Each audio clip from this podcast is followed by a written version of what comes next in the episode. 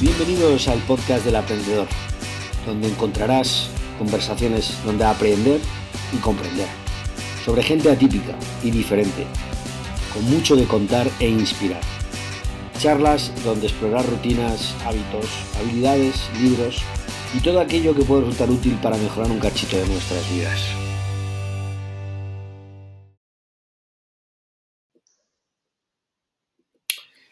Muy buenas, aprendedores. Otro día más con un nuevo episodio. Eh, hoy vamos a, hablar con José Ortiz Gordo. José Ortiz es psicólogo acreditado como experto en psicología del deporte por el Consejo General de la Psicología de España y, bueno, doctorando en organización de empresas y marketing en la Universidad Complutense de Madrid, licenciado en psicología por la Universidad de Granada, de donde procede, es experto en intervención psicológica y coaching deportivo por el Colegio Oficial de Psicología de Madrid, además de experto en negociación por el Instituto de Empresa, Business School, luego también entrenador nacional de triatlón eh, por la Federación Española de Triatlón y coordinador del grupo de trabajo de psicología y marketing y publicidad y consumo del Colegio Oficial de Psicología de Madrid. A finales de 2020 fundó eh, eh, Rookie Soul, agencia de psicología del deporte y el marketing deportivo. Y además de todo ello es músico y compositor de sus canciones. Podéis escuchar sus temas como José Gordo en Spotify. Eh, José, muy buenas, ¿cómo estás? Muy buenas, César, encantado. ¿Qué tal, todo? Madre mía, yo no sé si me he dejado algo en el tintero. Me dirás si me he dejado algo en el tintero porque tocan muchos palos. Sí, es lo que da tener ya cierto, ciertas canas en la barba y haber participado en muchas ah, aventuras. muy, bien, muy, bien. Quería preguntarte, eh, José, un poco por empezar, ¿qué es una agencia de psicología del deporte y el marketing deportivo? Eh, ¿Qué hacéis? ¿A qué os dedicáis? Pues eh, realmente yo creo que no hay muchas agencias de este tipo en, España. Es un invento que me apeteció lanzar justo al inicio de la pandemia. Yo tengo una carrera profesional en, multinacionales, he estado en BNP Paribas, en Cushman Whitefield. Mi última experiencia profesional fue en Prolitech, que es una empresa que está en, Milwaukee, en Estados Unidos. Y después de, bueno, pues como me gusta decir a mí, ¿no? Estar luchando la camiseta de otras organizaciones, decidí luchar con mi propia camiseta, jugar con mi propia camiseta y Rookie Soul es un equipo en el que varios, sobre todo somos psicólogos los que trabajamos en, Rookie Soul, eh, tenemos un punto de partida, ¿no? Que es que nos gusta mucho divertirnos con lo que hacemos y nos gusta mm, explorar nuevas aventuras, ¿no? Y aprender mucho de cada proyecto en el que nos involucramos.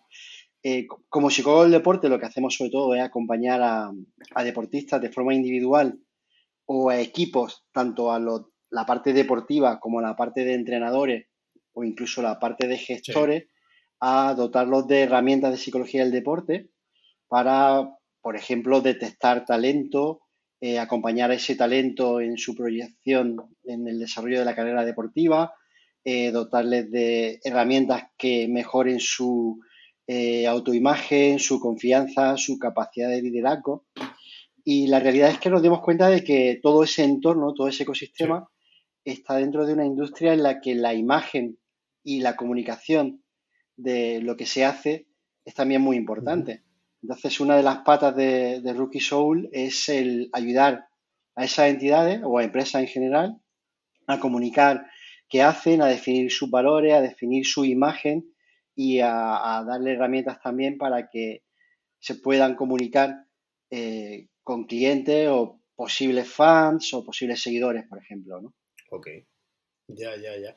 ¿Y, cómo crees que, o sea, decir, el, em, bueno, quiero tocar muchos temas, ¿no? Y hay uno que, por ejemplo, que me gusta mucho, que es el tema que, bueno, que ya comentamos previo a esto, que es un poco el, cómo se detecta, ¿no? A un buen coach versus un buen vendemotos, ¿no? Entiendo que vosotros en eso mm, sabéis detectar muy bien cuál es la diferencia y quería que, pues, explicar un poco, que nos explicaras un poco, eh, José, eh, ¿Cómo podemos detectarlo? ¿Cuál es la, manera de saber que este me está vendiendo humo y este es un buen coach?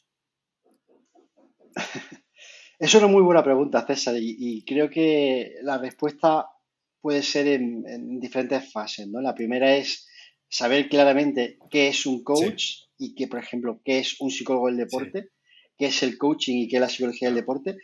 Eh, la psicología, el coaching es una herramienta muy interesante eh, que se basa fundamentalmente en técnicas y herramientas de la psicología. Eh, lleva pues aproximadamente unos 20, 30 años desarrollándose. Eh, nació para ayudar especialmente a, deportistas que, estaban jugando al tenis y, ver cómo se le podía dotar de herramientas para, para acompañarlo sin hacer una intervención demasiado invasiva, ¿no? Como dejarlos que parte de la libertad de la decisión siempre fuese de ellos. Eh, yo pongo un ejemplo interesante y es que eh, tú puedes tener un ingeniero en tu equipo o un mecánico y que maneje muy bien una herramienta. El coaching no deja de ser una herramienta. Eh, yo puedo tener en mi equipo de Fórmula 1, por ejemplo, a un mecánico que es buenísimo con un destornillador.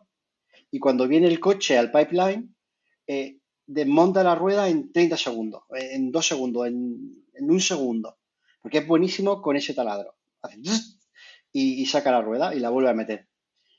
Pero es especialista en esa herramienta. El coaching no deja de ser una herramienta que podemos utilizar para ciertas cosas, no vale para todo y, lo que podemos hacer, por ejemplo, los psicólogos frente a los coaches es que eh, podemos manejar y sabemos manejar muchas más herramientas que tienen que ver con la gestión emocional eh, y, nos dedicamos durante cinco años normalmente a estudiar una carrera o un grado que nos dota de muchas herramientas.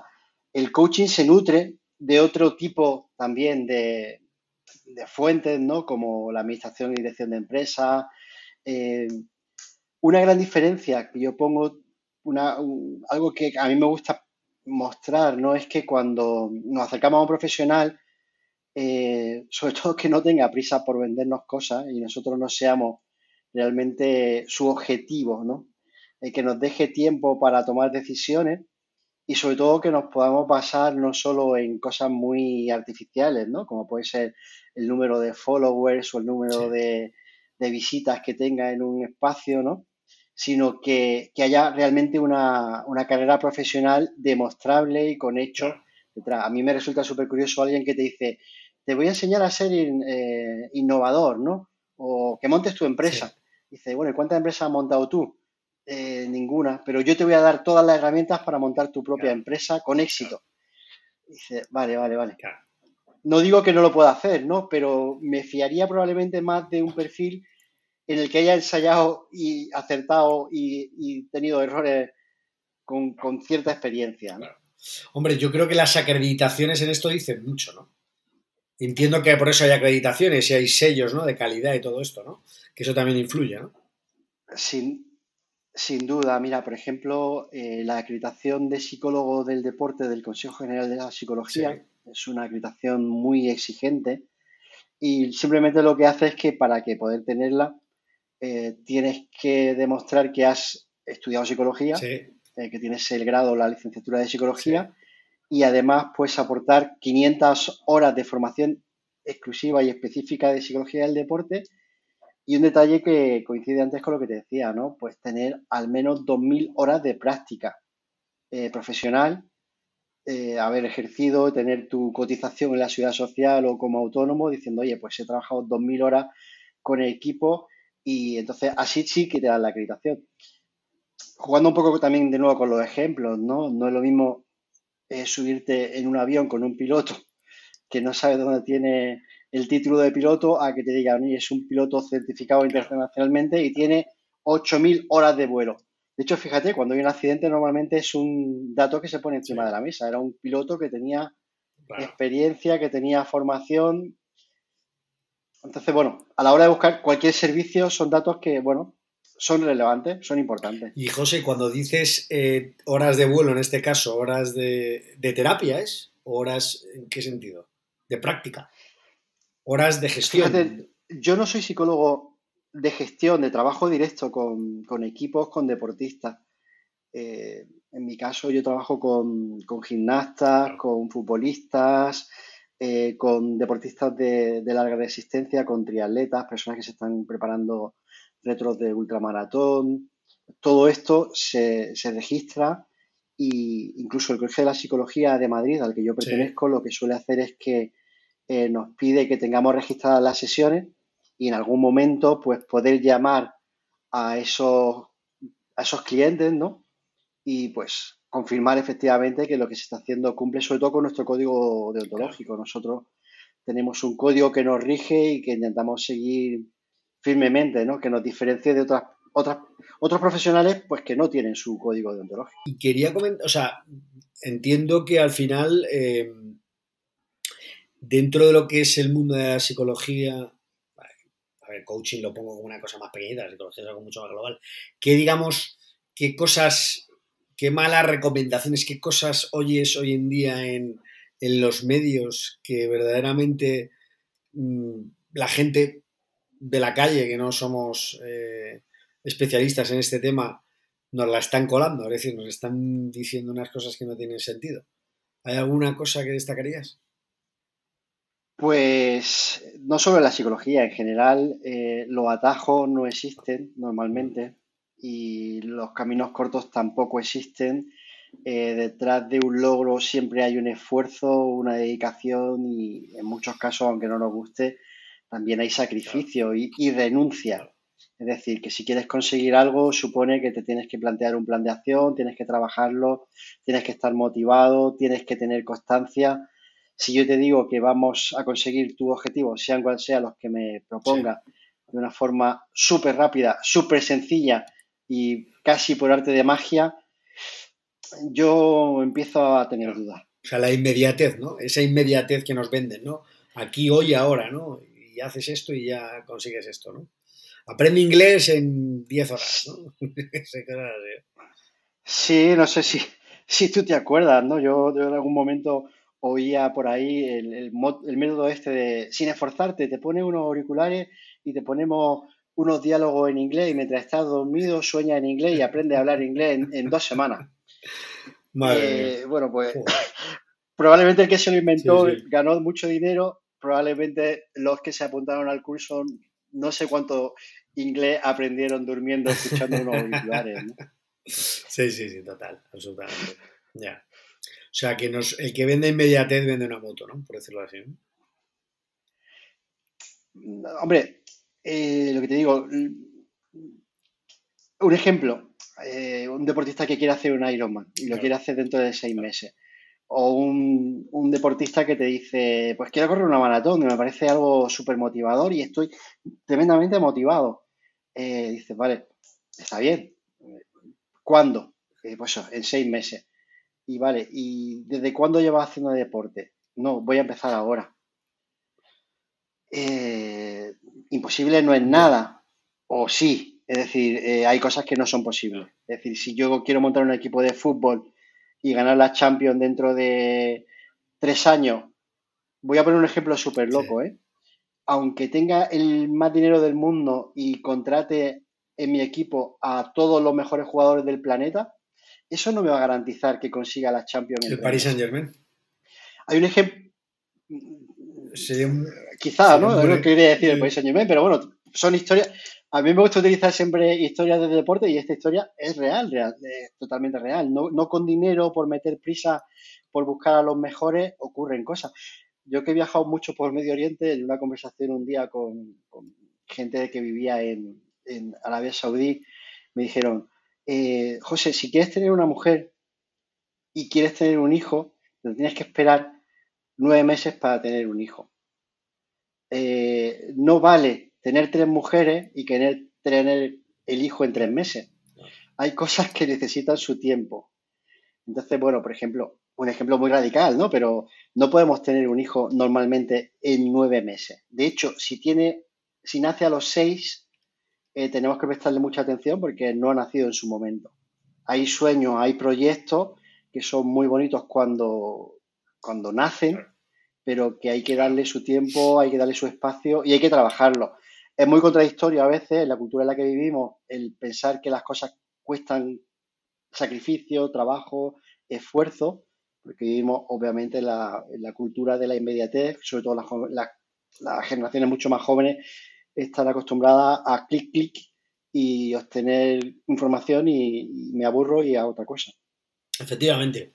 Estaba leyendo un poco, preparando un poco la entrevista, estaba leyendo artículos que tienes en muchos sitios y había uno en Planeta Triatlón. Y, hablas de algo que, que, me parece muy interesante y es fundamental, que es, hablas de la gestación, de la gestación, perdona, de la gestión de expectativas, ¿vale? y, de y lo fácil que es desconectar de la realidad cotidiana de la vida, ¿no? Y eso, claro, yo es que me he visto súper reflejado, como vamos, no es que vaya a preparar ningún diálogo ni nada por el estilo, que nunca ni, me lo he planteado, pero me gustaría hablar del concepto que llamas gestión de recompensas, que me ha parecido muy interesante. ¿Puedes contar algo sobre ese tema? Sí, sí, sí. Además, eh, en muchos deportes el nivel de reto es un indicador claro del nivel de motivación que podemos tener, ¿no? Eh, llega un momento en el que esa curva asciende muy rápido y momentos en los que desciende muy rápido, ¿no? Si yo te digo, por ejemplo, a ti que en una entrevista que haga a un personaje puedes conseguir eh, en un mes un millón de visitas y un impacto espectacular, probablemente eso te motive mucho. Eh, si te digo que vas a conseguir solo 10, tu motivación probablemente sea muy baja. Pero si te digo que vas a conseguir 100 millones de visitas, probablemente ahí empiezas a pensar que eso no es posible ni real. Entonces, justo en ese momento del quiebro en el que nos creemos realmente que eso es posible, que tenemos la capacidad o simplemente que nos están engañando, nuestra motivación que empieza a subir, a subir, a subir, hace plup y se cae. Entonces, muchas veces las personas que gestionamos equipos tenemos que saber jugar con incrementar ese nivel de reto, que la dificultad, la recompensa que podamos obtener sobre eso nos sea llamativa, pero sobre todo que nos la sigamos creyendo. Y uno de los grandes trucos que también hay es eh, la gestión no, no, solo de las expectativas de si lo puedo conseguir o no, si es realista o no, sino de para qué lo hago. Si a ti, por ejemplo, te apetece conocer a gente en tus podcasts, eh, hacer entrevistas, las disfrutas y el resultado de cuántas visitas puedas tener en una semana, en un mes o en un año, para ti no es un indicador para que sigas haciendo lo que haces, porque simplemente por hacerlo ya lo estás disfrutando, ya está ahí el premio, esa, esa conducta se va a extinguir muy difícilmente. Es decir, tú vas a seguir luchando por tu sueño, disfrutando de tu sueño en tu día a día y las cosas que hay fuera, pues no te van a importar tanto. Lo disfrutas porque es algo que a ti en sí te gusta. Hay algunos experimentos muy divertidos y muy curiosos, ¿no?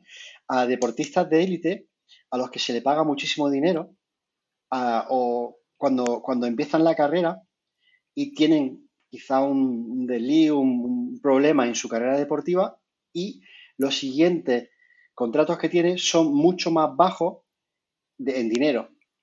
Esos deportistas normalmente lo que les suele pasar es que dejan de jugar y abandonan el deporte y abandonan la práctica deportiva. Eh, hay otros deportistas en los que van pasando de un equipo a otro, incluso van descendiendo de categoría cuando van cumpliendo edad, pero el motor para seguir en el deporte no es simplemente el dinero, es porque disfrutan de lo que están haciendo un ejemplo espectacular es Joaquín. Joaquín no está en el Betis solo por dinero y probablemente siga jugando en, si pudiese, y va a seguir vinculado el deporte de muchas formas.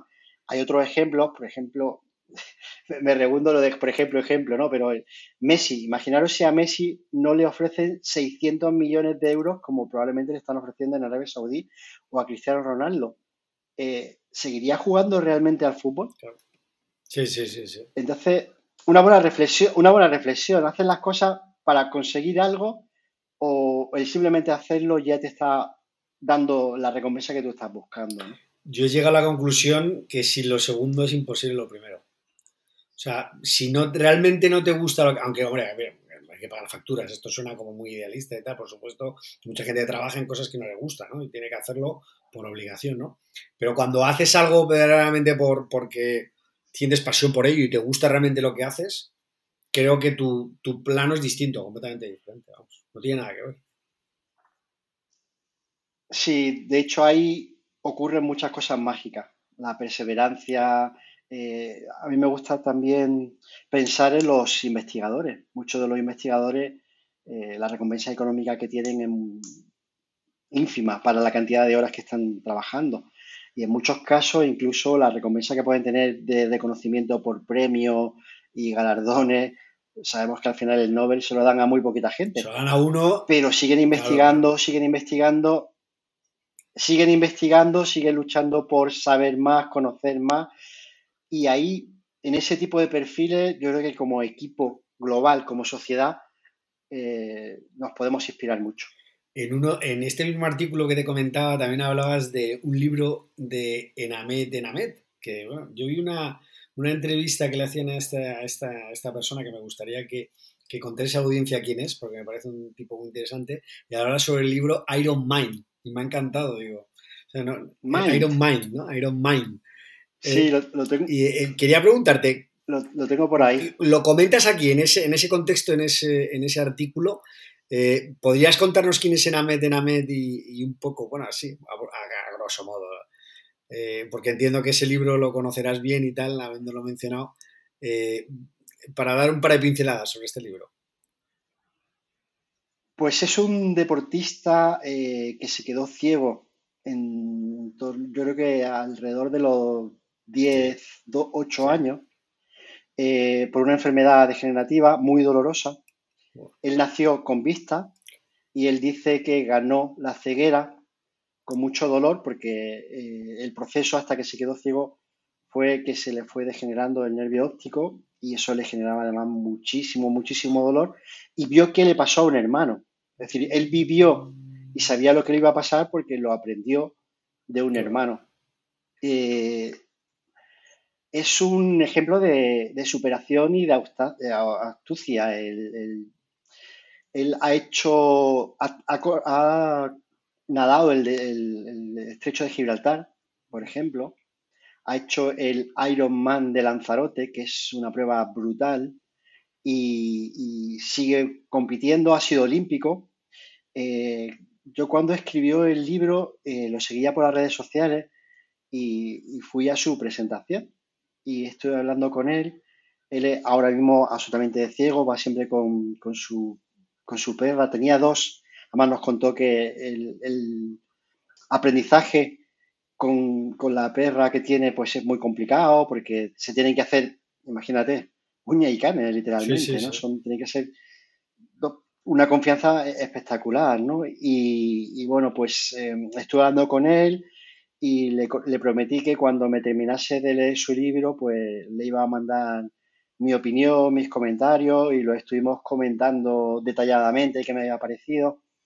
Y una persona además muy generosa me dijo, me han gustado mucho tus comentarios, me gustaría seguir hablando contigo un día. Quedamos y nos tomamos un café y, quedamos en el centro de Madrid a tomar un café y bueno, es una persona espectacular porque venía, me, enseñó por ejemplo que tiene en su, en su teléfono, los ciegos tienen una aplicación que le van audio describiendo las calles por las que va. Entonces utiliza un navegador en el que pone la dirección en la que íbamos, habíamos quedado nosotros, con la ayuda de su perra guía, le va, caminando y le va diciendo, pues vas por Capitán Haya o por cualquier calle. A la izquierda tiene la tienda de Zara. La siguiente tienda, ten cuidado que tiene mucho tránsito, que es H&M. Y entre sale mucha gente. La siguiente es Starbucks. Puedes oír quizá oler a café. bueno, me contó cosas, por ejemplo, como cómo entrenaba. Digo, bueno, ¿y, cómo entrena? Me dice, me he acostumbrado a oír el sonido del agua cuando llego al otro lado de, la, piscina.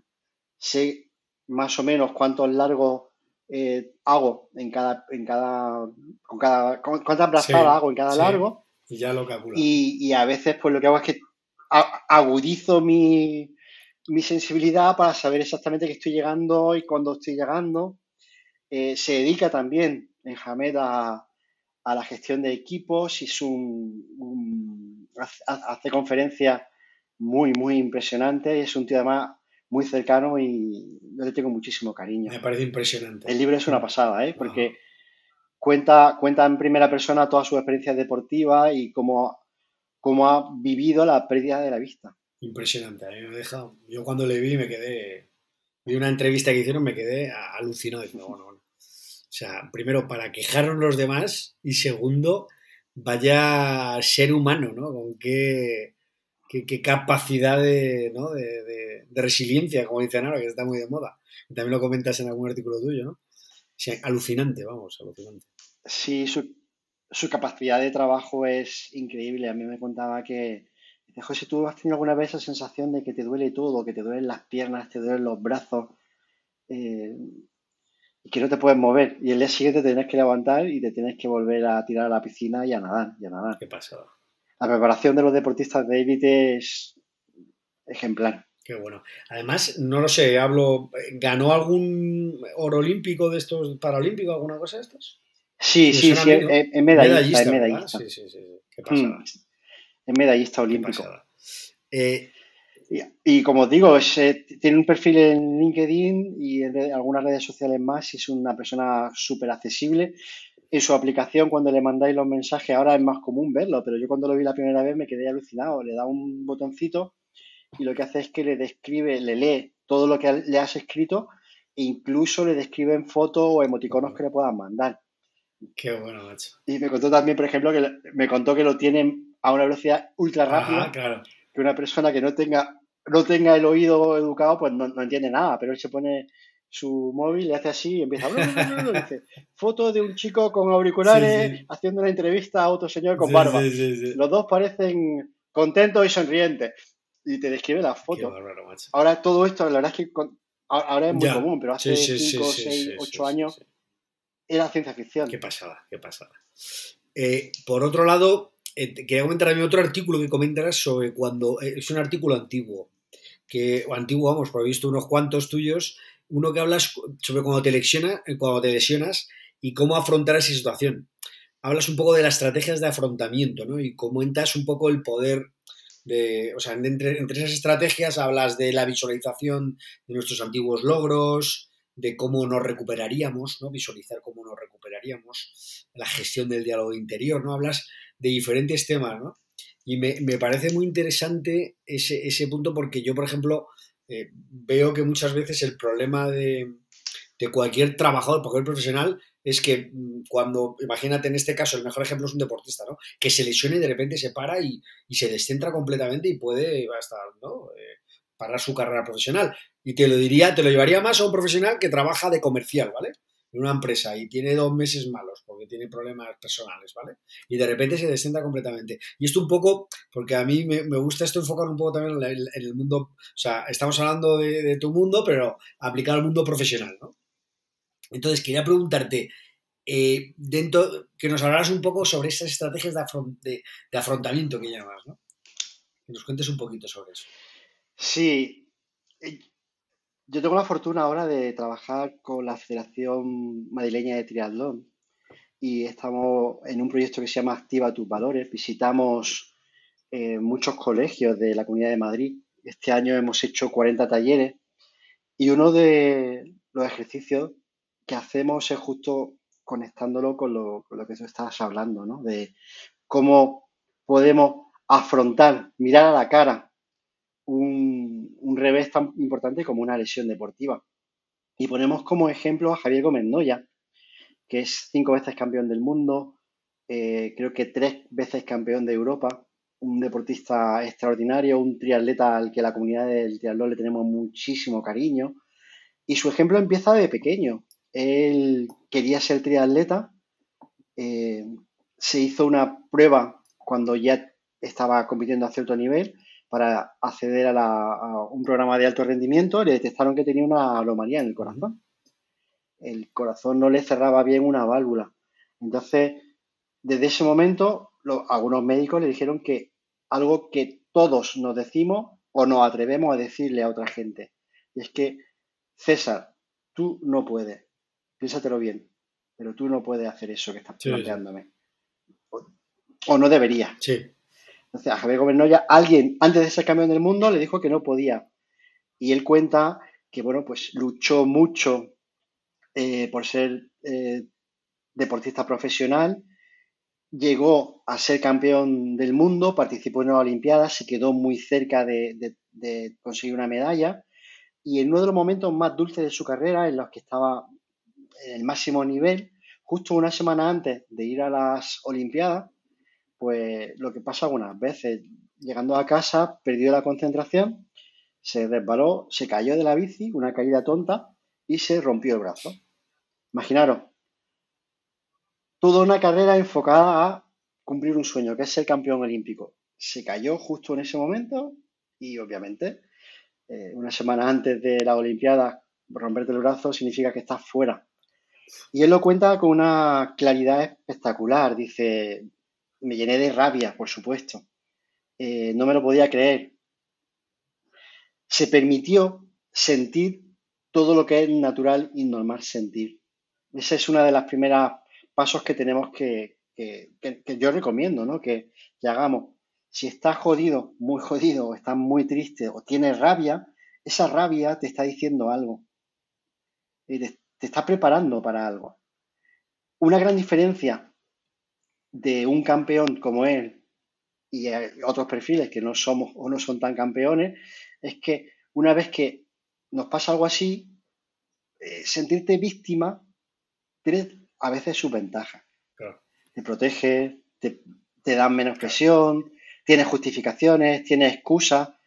Eh, un campeón como Javier Gómez Noya lo explica muy bien, hizo y dijo, vale, ya me he permitido llorar, ya estoy llorado, ya estoy cabreado. A partir de ahora, ¿qué voy a hacer? Voy a volver. Voy a volver, voy a observar qué hacen mis, rivales. Ha, habido una época que no quería saber nada de triatlón, ahora ya sí. ¿Cuánto tiempo? Perdona que te eh, interrumpa, José, ¿cuánto tiempo pasó?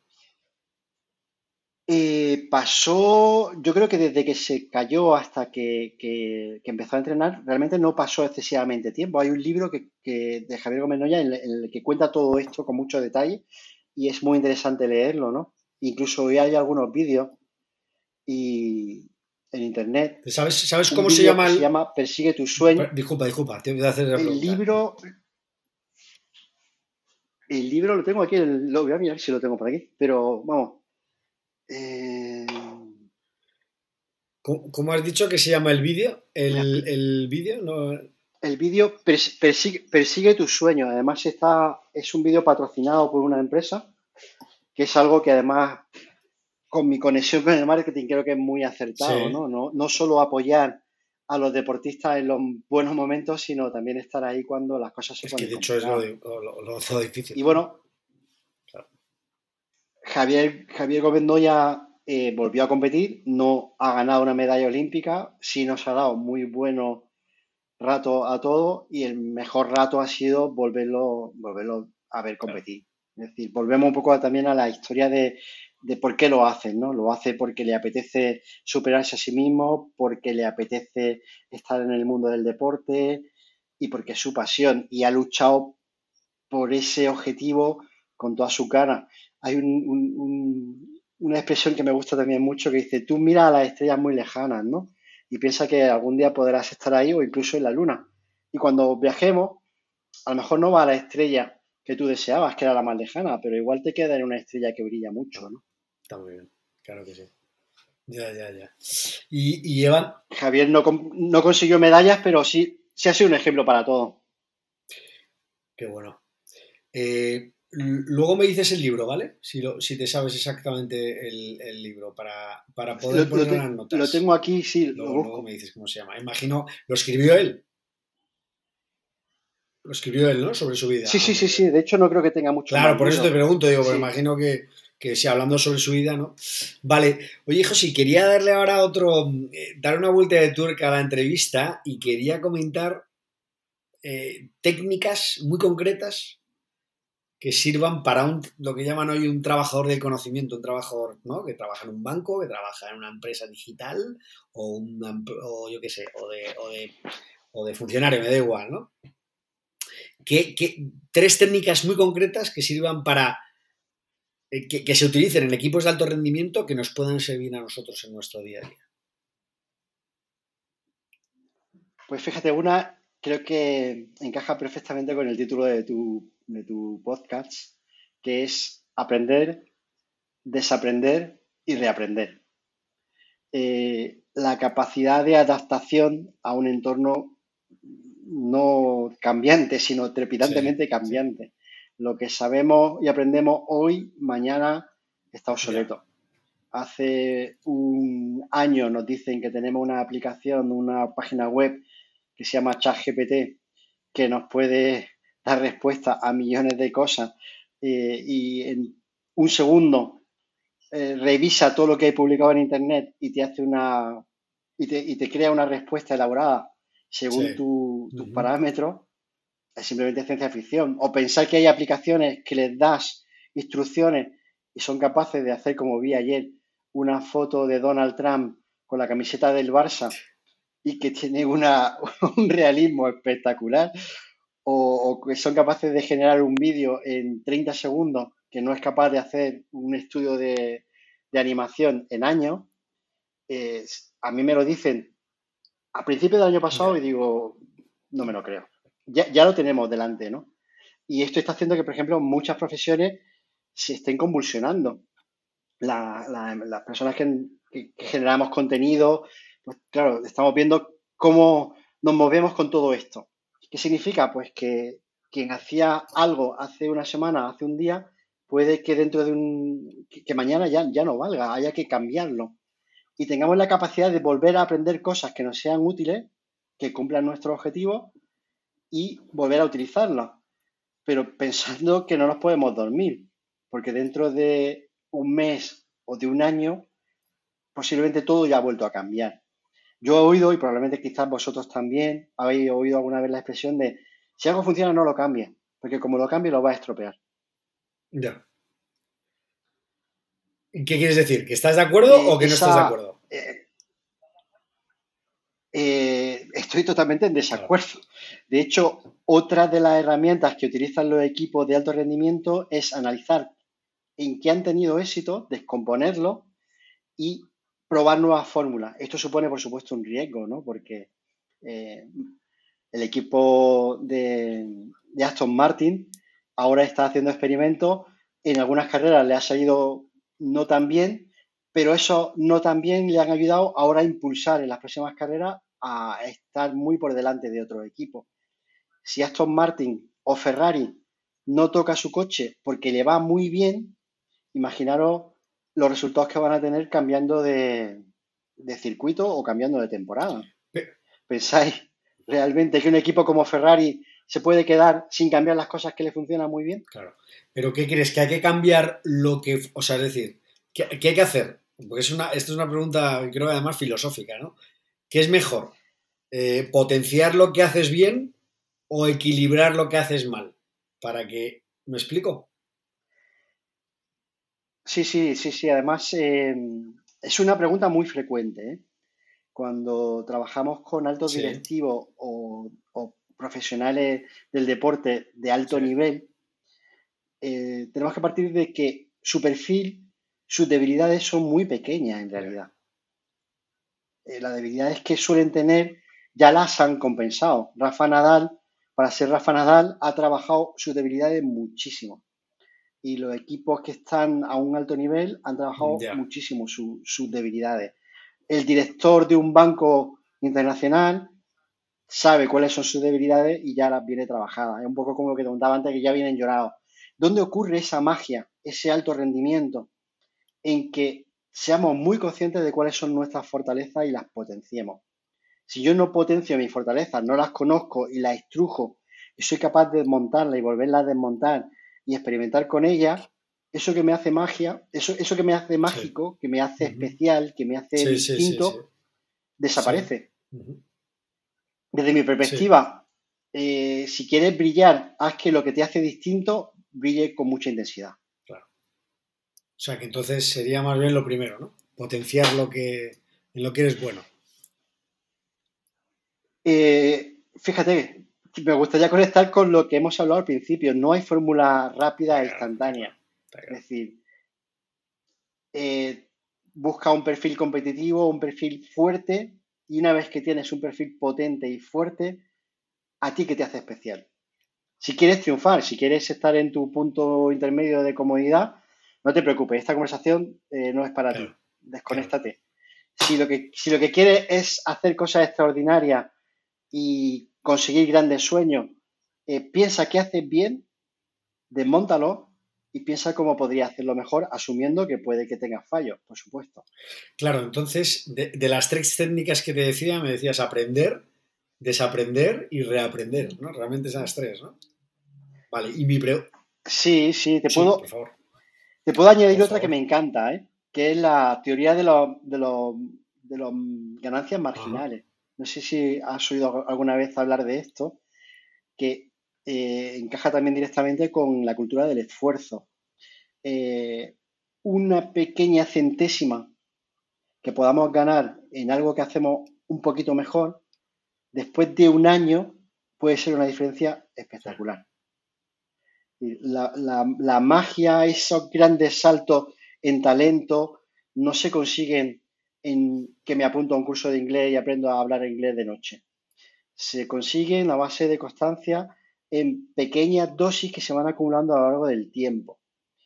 Eh, esas pequeñas, pequeñas, pequeñas sumas que vamos acumulando y somos capaces de acumular en positivo, compensando algunas que vengan en negativo, que al cabo de dos años, cinco años, hacen que diga, bueno, este estudiante ahora es un auténtico crack de la cirugía. Eh, ha sido poquito a poco, noches de estudio, noches de esfuerzo. Esas pequeñas pequeñas recompensas que a veces son difíciles de ver, hacen que un equipo llegue a ser un equipo de alto rendimiento. Lo que suele pasar es que nos vamos antes del juego. Pulsamos el, botón de escape porque no somos capaces de esperar esas pequeñas eh, recompensas, esos pequeños avances y pensamos que no son suficientes y abandonamos. Quien está ahí, decimos muchas veces con el pico pala, pico pala, dice, ostras, este tío se ha sacado el mí, eh, ahora es director de no sé dónde. Lo fácil es decir, ¡buah! Súper suerte, ¿no? Ha sido, lo han enchufado. No, no, son pequeños, pequeños esfuerzos que han ido acumulándose a lo largo del tiempo. ¿Conoces un libro que se llama Hábitos Atómicos? De James Clear. Creo que lo define muy bien, muy bien, muy bien. Define lo que estás diciendo tú. Y es verdad, ese hábito de ir, ese, ese, ese ¿no? El interés compuesto, eso hacer poquito, poquito, poquito, poquito, ¿no? Y yo lo que veo más difícil de todo, de todo lo que has contado, que es un poco, es cómo se aprende a desaprender.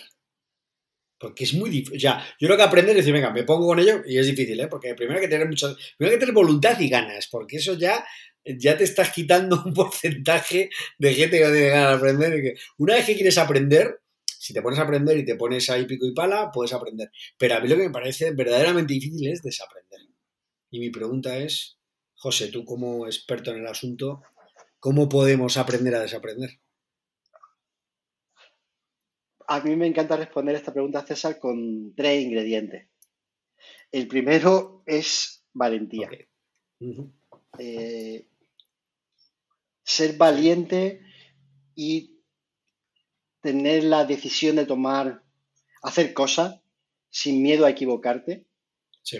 Eh, el error es parte del proceso eh, si pensamos que somos perfectos, tenemos poco margen, margen de mejora. Si estamos dispuestos a equivocarnos y asumimos que es parte de nuestro proceso de aprendizaje y tenemos la valentía de asumir esos errores, eh, tenemos mucho ganado. El siguiente ingrediente es la humildad. Si crees que eres perfecto, poco te voy a poder enseñar. Si crees que tienes mucho que aprender, probablemente aprendas mucho. Y, creo que el motor de todo esto es la curiosidad. Si crees que lo sabes todo, mm, no te vas a preocupar por nada más.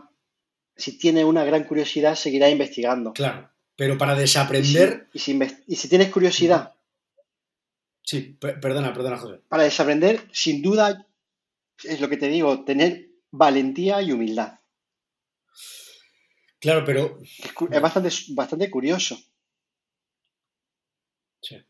despojarte de lo que te hace, lo que te da esa seguridad. Despojarte de que el, camino ya lo he hecho fácil, despojarme de lo que sé que me funciona.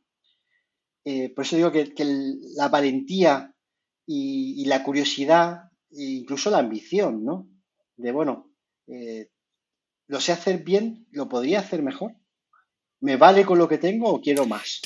o lo quiero de otra forma. Pero yo lo concibo eso como aprender, no como desaprender. O sea, yo imagínate, en, en el ejemplo que ponías de los coches, ¿no? Cuando uno conduce, es muy difícil desaprender a conducir. Es decir, es como cuando decían, eh, oye, no, no, no des, eh, para sacar el carne, no, no lo hagas tú solo con tu hermano o tal, ¿no? Vete a una autoescuela porque si no creas malos hábitos y luego crear esos malos hábitos es muy difícil de quitar. Pues esto lo llevo un poco al mismo, en la misma línea, ¿sabes? No sé cómo, que es difícil desaprender. Sí, el, desaprender es, yo creo que está muy conectado con la capacidad de adaptación. Eh, un ejemplo que has puesto tú del automovilismo, Fernando Alonso conduce genial Fórmula 1, eso está absolutamente demostrado, ¿no? Eh, ¿Se podía haber quedado esperando su contrato ahora con Aston Martin? Pues sí, probablemente sí. Eh, ¿Se ha atrevido a cambiar de coche, a meterse no en una pista, sino en arena y, hacer el París-Dakar? Que es conducir, pero mm, poco tiene que ver a, a conducir un Fórmula 1. Eh, ha desaprendido muchas cosas para que le funcione el volver a reaprender a, hacer el Paris Dakar. Y no solo eso, que luego se ha metido en, otras muchas pruebas de automovilismo. Por supuesto, no desaprendes todo, no es decir, no, no, no aparezco de la nada, no hago una aparición espontánea en donde estoy. Es decir, me llevo muchas de las cosas que he aprendido, pero soy capaz de despojarme de otras para adaptarme a la situación en la que estoy y de aprender cosas nuevas. Y el, coche de Aston, de Aston Martin, por ejemplo, el, Fórmula 1 él va absolutamente tumbado. No sé si habéis visto un coche de Fórmula 1 por dentro y el, eh, vas casi tumbado y no puedes mover prácticamente solo el volante. Eso no tiene nada que ver con conducir un, 4x4 en, el París Dakar. Sí, sí. La necesidad de concentración, de, de esfuerzo físico, está ahí, pero tienes que desaprender muchas cosas que en, un 4x4 no te valen igual que en la Fórmula 1. A mí me gusta plantearle esto también mucho a profesionales que tienen éxito, un gran éxito en una empresa y deciden cambiar de empresa o deciden incluso cambiar radicalmente de posición eh, o de sector. Hay una gran parte de todo lo que tú has aprendido que te vale, pero otra parte ya probablemente no te va a valer. La tienes que desaprender absolutamente y volver a aprender cosas nuevas. O sea, que se aprende o se desaprende aprendiendo otras cosas, ¿no? Por decirlo así. Como que, ¿no? El, ejemplo de Alonso, cuando en la Fórmula 1 se fue al París-Dakar, ¿no? Aprendió a hacer otras cosas, con lo cual es como desaprender lo anterior y luego de repente vuelve otra vez a lo que hacía antes, ¿no? Que la Fórmula 1, ¿no? Genera un nuevo aprendizaje, es decir, que vamos generando nuevo aprendizaje, nuevo aprendizaje. Todo esto además que estamos explicando a nivel neuronal, los, psicólogos y los especialistas en neuropsicología, eh, se puede demostrar incluso con eh, qué tipo de conexiones tenemos a nivel sináptico, qué tipo de conexiones hace nuestro cerebro. Nuestro cerebro genera una especie de red neuronal y probablemente nuestra conversación está generando en ti cambios a nivel no solo cognitivo, sino incluso de estructura cerebral que aunque sea un poco exagerado, es real porque se puede demostrar con una, con una con, un tag, por ejemplo, tu cerebro antes de empezar esta conversación y después de, esta conversación va a ser distinto. Estoy impactando en ti, no solo en lo que tú estás viendo o tu forma de ver el mundo a través de la mía, sino que mi, tu neuroquímica está cambiando con esta conversación. Lo que sería aprender, ¿no? Es aprender. Es una readaptación a nivel neuronal, ¿no? Qué bueno, qué bueno. Pues eh, José, me gustaría eh, preguntarte, voy a hacer otro cambio de tercio, pero me gustaría preguntarte un poco por qué y quién te motiva y por qué.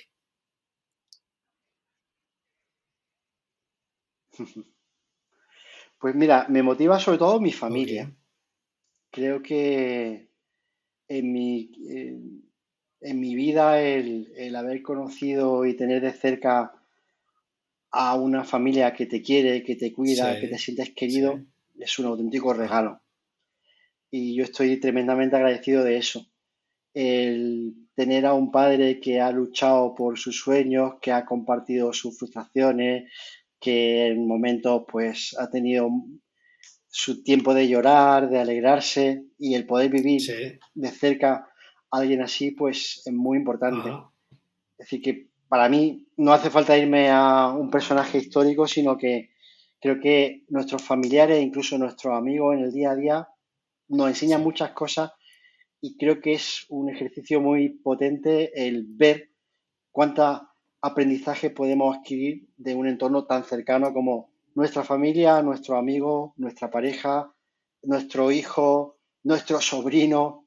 Eh, yo tengo ahora unas cuantas sobrinas que ven el mundo desde una perspectiva totalmente distinta y para mí son admirables, ¿no? esa energía, esa ganas de aprender, esa capacidad de sorprenderse. Y para mí también son ejemplares. Luego, a nivel profesional, por supuesto, tengo muchos referentes, pero como te digo, para mí no es necesario irme muy lejos para, estar lleno de agradecimiento y admiración. Y, por ejemplo, si pudieras ser algún personaje histórico, eh, yo qué sé, con Freud, ya que eres psicólogo, ¿no? O con Carl Jung, alguno de estos, ¿con quién, ¿con quién te gustaría charlar y hablar? O preguntarle, o bueno, o alguien de otro ámbito, no sé. ¿Con quién te gustaría tener una conversación? Fíjate, lo he pensado algunas veces. Sí, sí, pues mira, mis conversaciones serían fundamentalmente con músicos muy extravagantes. Me encantaría tener una conversación un día y imagínate tener a un joven Mozart delante tuya con esa capacidad de creación y luego me atraen mucho personajes como los ah, grandes exploradores.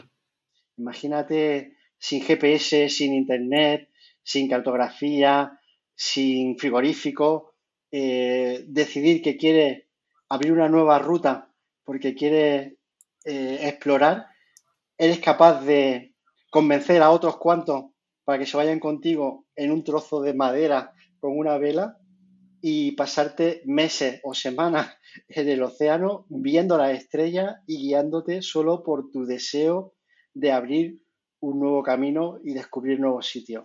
Creo que para mí eso es un ejercicio de valentía y de curiosidad muy admirable. Me gusta mucho leer aventuras de exploradores. Y por ejemplo, si vieras a Hernán Cortés, ¿qué le preguntarías? La verdad es que ahí también hay, creo que ahora un cruce potente de, culturales, ¿no? Eh, yo soy una persona muy pacífica, muy tranquila, eh, no me gusta nada el tema religioso y obviamente le preguntaría qué, qué, espera, ¿no? ¿Qué, qué, hace, ¿no? Cuando se siente perdido o qué le motiva para encontrarse cuando no sabe cuál es la ruta que tiene que seguir. Sí, sí, sí, es una gran pregunta. Pues mira, esa la enlazo con una pregunta que te quería hacer. ¿Qué haces cuando, mm, José, cuando estás decaído, cuando estás en un momento complicado, ¿cómo sales de ese agujero? ¿Cuáles son tus técnicas personales para salir de un agujero así? Cuando te ves bloqueado, para entendernos, y desbloquearte. Sí, yo creo que tengo diferentes herramientas dependiendo del nivel de bloqueo. Ah, pues Imagínate que es un bloqueo a la hora de presentar un proyecto a un cliente. Eh, herramienta para mí importantísima, zapatillas, paseo. Ah, Ahora estoy paseando por el Juan Carlos I, por la zona que está el embalse, y, me gusta pasear simplemente por ahí. Y de hecho, una de las grandes, normalmente las grandes, las ideas más creativas o las propuestas más interesantes, más que delante del ordenador, me suelen, suelen venir cuando estoy trabajando en el ordenador, me siento bloqueado y decido tomar un respiro y darme un paseo y oxigenar, cambiar de contexto, sentir eso, el agua, la naturaleza, ver a gente haciendo deporte y vuelvo y digo, ostras, mira, ha cambiado, he reseteado. A mí eso me pasa cuando... por favor, sigue, sigue, José. Cuando el bloqueo es un poco más intenso, eh, lo que suelo hacer, que lo llevo haciendo de mucho tiempo, es la música. El componer, el tocar la guitarra, el coger un papel y escribir texto y escribir letras y, por supuesto el deporte. Yo llegué al triatlón precisamente intentando escapar de la tensión del día a día de las multinacionales y conocer a nuevos compañeros. El deporte te da que conocer a, a mucha gente, hace muy buenos amigos eh, he tenido charlas absolutamente terapéuticas de coger la bicicleta al mediodía un viernes después de una semana terrorífica, coger el carril bici de Colmenar, llegar casi a la Morcuera, volver a casa casi de noche, muerto de la risa con varios amigos y volver a casa y decir, eh, vivíamos en Madrid o, dónde hemos estado. Hemos, nos hemos trasladado a, a, otra galaxia, ¿no? Qué bueno, qué bueno. Ya, ya, ya, ya. Y, eh, te, voy a hacer una pregunta que ya va un poquito ya, ya digamos, un poquito más extrema, ¿vale? ¿Qué harías si te quedaran seis meses de vida? Wow. La realidad es que lo sepamos o no, a todos nos llegará ese momento. La diferencia es que algunos lo sabrán y otros no. Es decir, que una pregunta que podemos pensar que es irreal o extraña, pero ocurrirá en algún momento, ¿no? Lo que me gustaría que pasara o lo que me gustaría hacer es disfrutar de, como te he dicho, de disfrutar mucho de mi familia, seguir haciendo cosas que me, que me llenen, el disfrutar de poder tener impacto en otro, el pensar que una conversación como la que estoy teniendo contigo, súper agradable, a ti te puede dar ideas para tener otras entrevistas, te puede ayudar a plantearte, a mirar problemas desde otra perspectiva. Y, esa sensación ¿no? de que ha valido la pena estar aquí porque he conocido a gente magnífica, me he reído, he llorado, eh, quiero seguir riéndome hasta el último día, quiero seguir llorando, quiero seguir sintiendo y quiero seguir compartiendo.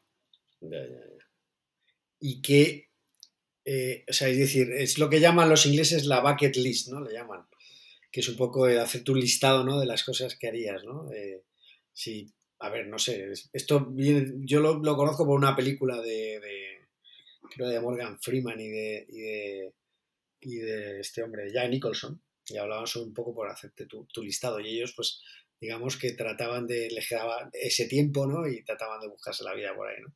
era un poco el, el, de alguna manera, además de lo que comentas, ¿no? Relacionado con la cercanía, con tu familia, con toda la gente, muchas veces es decir, oye, pues no sé, me gustaría irme a Australia o me gustaría descubrir, yo qué sé, hacer el trial o hacer el triatlón de, ¿no? Un Ironman, no sé, ¿no?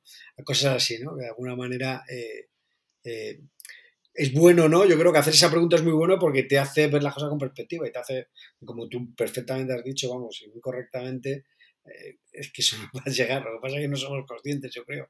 No, tenemos, no somos conscientes realmente. Nos va a llegar. sí.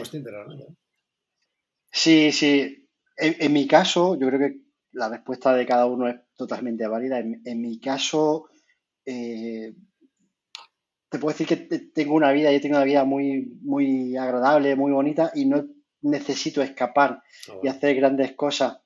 Eh, me apetecería seguir disfrutando de lo que tengo en el día a día, seguir permitiéndome eso, estar con la gente que quiero, hacer las cosas que me gustan, seguir sintiendo cerca a las personas que quiero tener cerca. Y, no necesito viajar a Marte porque en realidad si lo que me quedan son seis meses de vida, quiero seguir viviendo como estoy viviendo la vida que pues tengo. Eres un afortunado, pero vamos, de los, de los ah, de, del, top. Oye, y, José, ¿qué, libro o disco has regalado más y por qué? El disco que más he regalado, fíjate, no sé si lo veis, está ahí. Y es el Acting, ah, Baby, de U2. Sí, sí, sí, sí es un disco con una historia bastante interesante.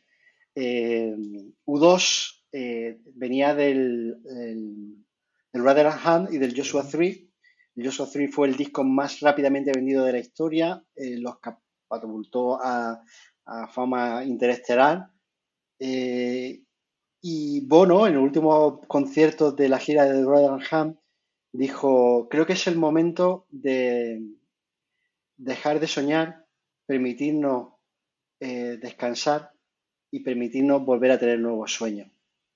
Y después de una catarsis profundísima, hicieron un disco que no tenía nada que ver con lo que habían hecho anteriormente, radicalmente distinto. Muchos de los fans dijeron que habían hecho una auténtica mierda.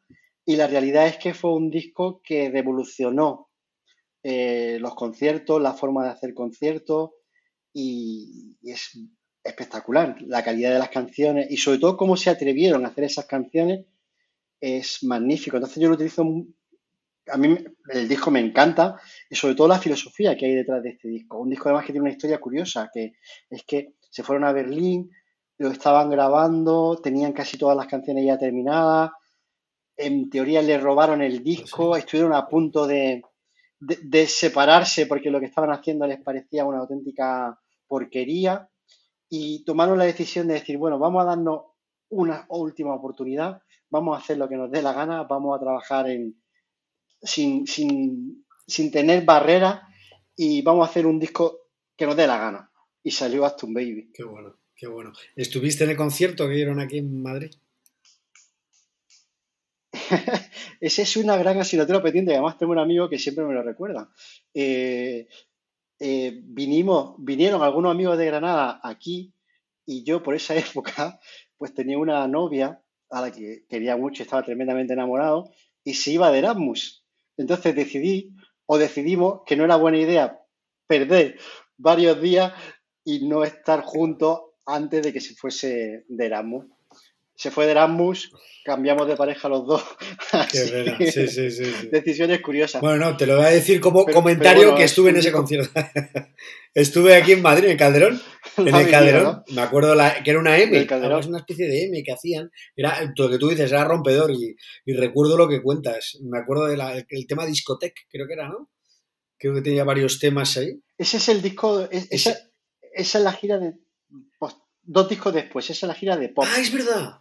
Tienes razón. Tienes razón. Sí, el señor. U2, el Actum Baby es cuando pusieron las teles. Sí, sí, sí, eh, sí, los sí, sí, los coches. No, no, pero entonces, entonces, entonces yo me he equivocado. Te he dicho ese, el de, el de pop, el de discoteca, efectivamente. No era. Se llama ZUTV la gira. Señor, la gira. Y fue de las primeras veces que, que empezaron a retransmitirlo en directo, conectaban. Hicieron una camperada espectacular. Eh, en directo cogían en un teléfono y llamaban, por ejemplo, a Telepizza, ¿no? Y decían que querían una pizza. Eh, ¿Cuántas pizzas? Pues mira, estamos aquí en el Santiago Bernabéu, 20.000 personas. ¿Podrías traernos pizzas para esto? O, se atrevieron a llamar en Estados Unidos a la Casa Blanca, a intentar hablar con el presidente, e intentaron hablar con el Papa en directo. Tenían cosas tan curiosas como eh, en la entrada de los conciertos unas cajitas, cuando todavía no se utilizaba tanto el vídeo, y le, llamaban concesionarios, ¿no? Entonces la gente contaba qué le parecía ir a un concierto tan curioso.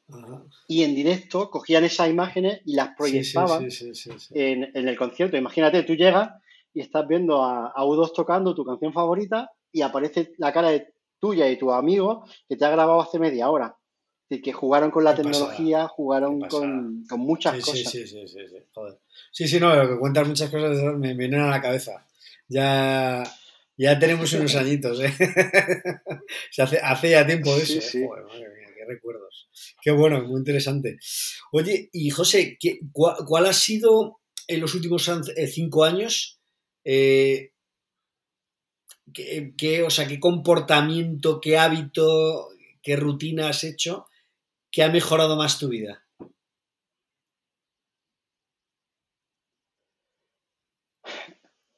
A nivel de hábitos de vida saludable, es decir, de que, intentar dormir, y descansar. Y es algo que, intento hacer. Eh, y es uno de mis grandes objetivos.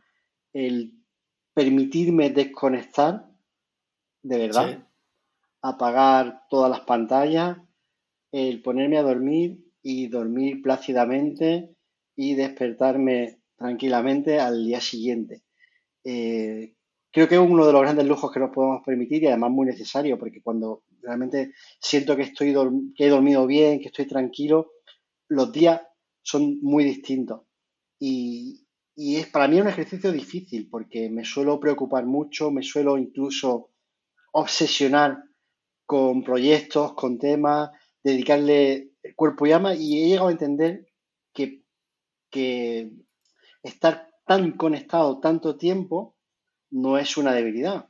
Eh, eh, es a veces un, gran riesgo para la salud. Entonces, el cuidarme y el ser capaz de dormir y respetar ciclos de sueño, comida, comer en los momentos que debo comer, poner orden a, mi vida en cosas tan sencillas como comer a mi horario, dormir en mi, mis horas e intentar cuando duermo estar realmente tranquilo. Algo que no estoy contando algo súper especial, pero para mí es un hábito que me ha ayudado mucho a estar mejor en muchos O sea, que lo has conseguido. Porque mucha gente quiere hacer eso y no lo consigue. Estoy, estoy, estoy en ello, estoy en ello, estoy en ello. Te puedo decir que he tenido momentos en los que me ha sido muy difícil y momentos en los que afortunadamente me he despertado a la mañana y decir, wow, he dormido como, como me gusta dormir, a, pierna, suelta. Tiene además para mí un, significado, y creo que para muchos, un, significado muy potente, ¿no? El, decir, no hay nada que me quite el sueño y soy capaz realmente de estar tranquilo y dormir. ¿Tienes alguna técnica que puedas contarnos que te haya funcionado bien para dormir? Sí. Para dormir, bueno, pues eh, hace algunos años que no la utilizo, pero ha sido realmente el agotamiento físico casi por caos, ¿no? El, levantarme por la mañana y nadar, y luego por las tardes, cuando terminaba el trabajo, volver al gimnasio y hacer una sesión, por ejemplo, de, running, una de ciclo y terminar nadando. Y meterme una paliza físicamente brutal y que el cuerpo y el cerebro diga, a lo que haga ya, no hay energía, a dormir. O sea, estamos hablando de, si me he enterado bien, te levantas, te vas a nadar media horita, 45 minutos, me da igual, ¿no? Más o menos. Te vas a trabajar con el día tal y cual, acabas de trabajar, me lo invento a las 7, te vas otra vez al gimnasio y haces una sesión de dos horas, tres, horas. o de diferentes cosas y luego nadar y luego, joder, es que solo ya contarlo ya me, me dan ganas de irme a dormir, ¿sabes? parece algo raro, pero cuando estás preparando un, triatlón de larga distancia, a veces se llama doblar, ¿no? El dobla entrenamiento, hace un poquito por la mañana y un poquito por la tarde. A mí eso me ha funcionado, pero tampoco es una técnica muy saludable porque al final está llegando el cuerpo físicamente al extremo. Ahora lo que suelo hacer es intentar dejar todas las pantallas apagadas al menos una hora antes de irme a la cama, el haber acostarme con la digestión muy bien hecha y el regalarme el intento descansar, eh, no tengo prisa por dormirme, eh, voy a estar tranquilo, pienso en momentos bonitos eh, o simplemente dejo pensar, mi mente fluir y pensar cualquier cosa hasta que llega y dice, qué momento esté tan delicioso que haces ¡plaf! Qué bueno, Qué bueno, qué bueno, qué bueno. Oye, y José, un poco por ir, ir ir finalizando la entrevista, te quería preguntar un poquito eh, a quién propondrías como un potencial entrevistado para este podcast. Es una, es una, eh, es una práctica que hago siempre en, en todos los episodios. ¿A quién propondrías para traer aquí? Pues lo vi ayer y no se lo comenté. Me acuerdo que, en otros podcasts que has hecho suele ser una pregunta. Eh, un buen amigo que también es psicólogo, es especialista en, nuevas tecnologías, que se llama Juan Valera. Eh, le gusta además investigar mucho con gamificación, cómo utilizar la tecnología, los juegos, en, la formación de directivos, y es un personaje que yo admiro profundamente. Le tengo además mucho, mucho cariño. Es, hablando, es muy divertido, es muy interesante eh, tiene una experiencia vital espectacular. Decirte simplemente que, ha sido tú, no. Por eso creo que digo muchas cosas. Ha sido tú, no, pero no ha sido Navarro, ¿no? ha sido tú, no.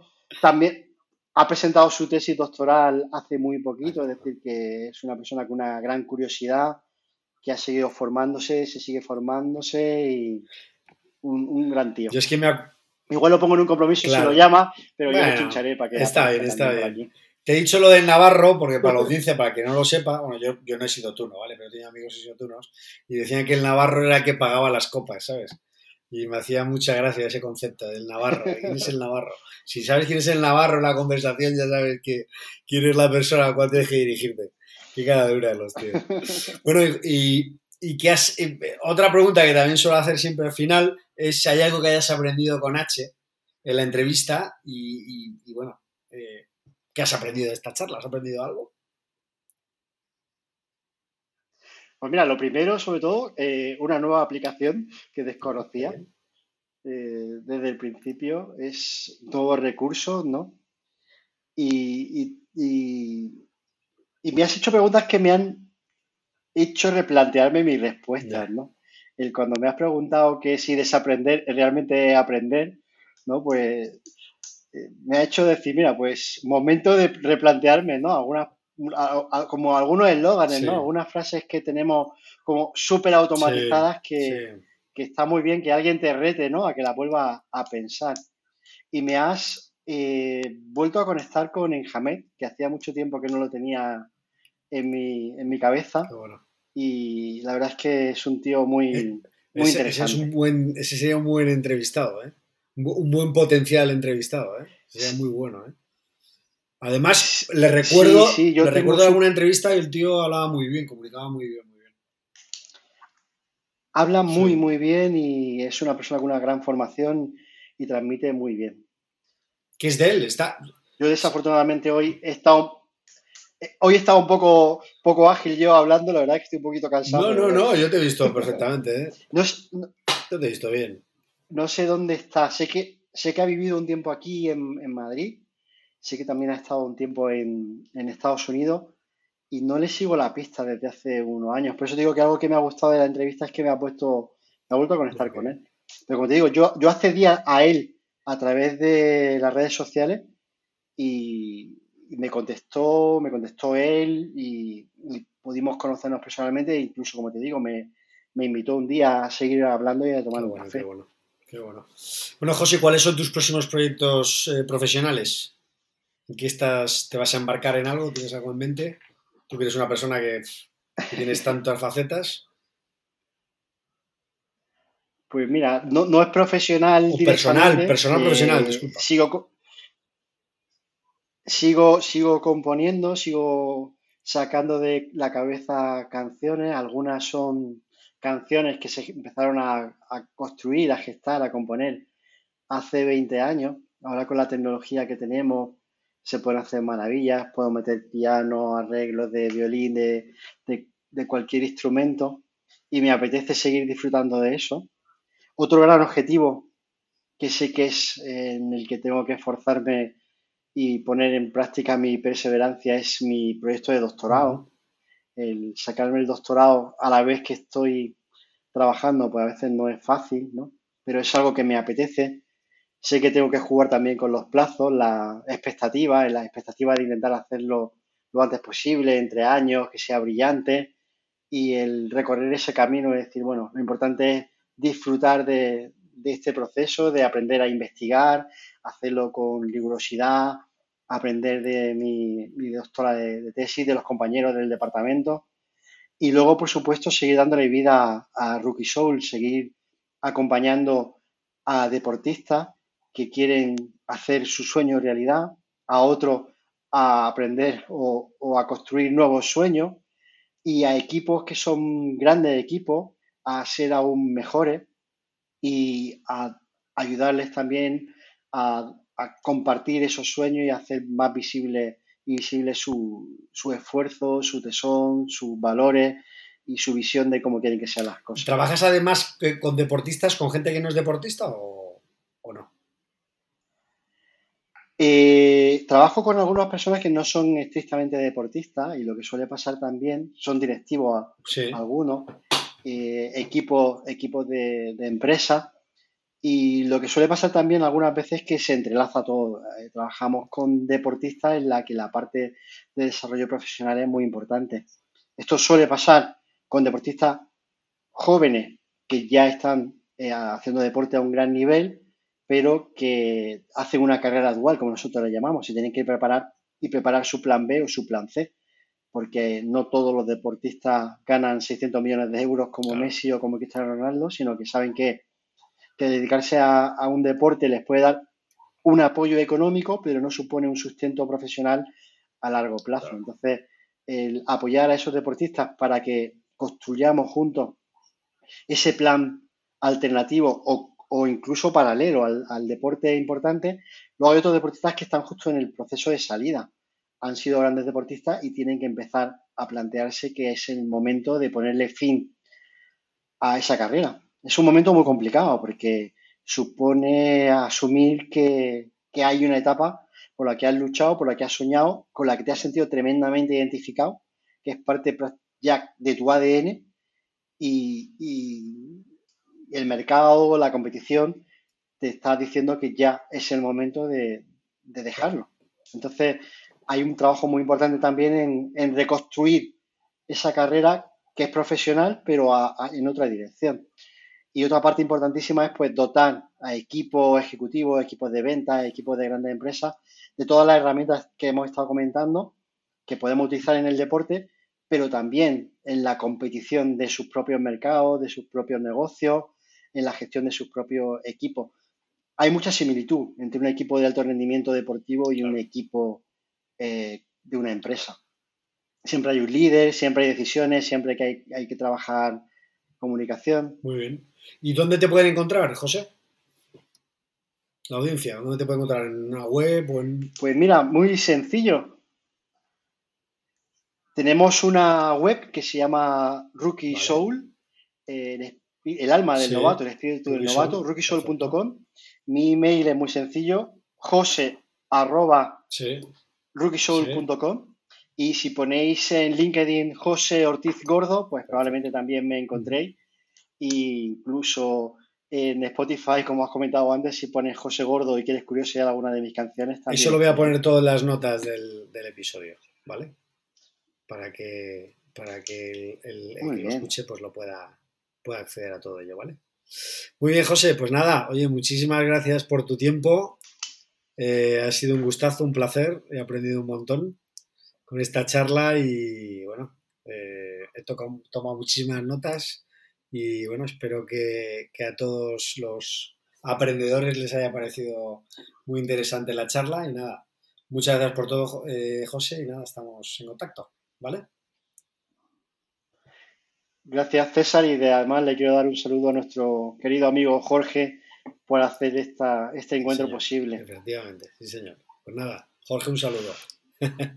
Venga José, cuídate. Hasta luego. Hasta luego.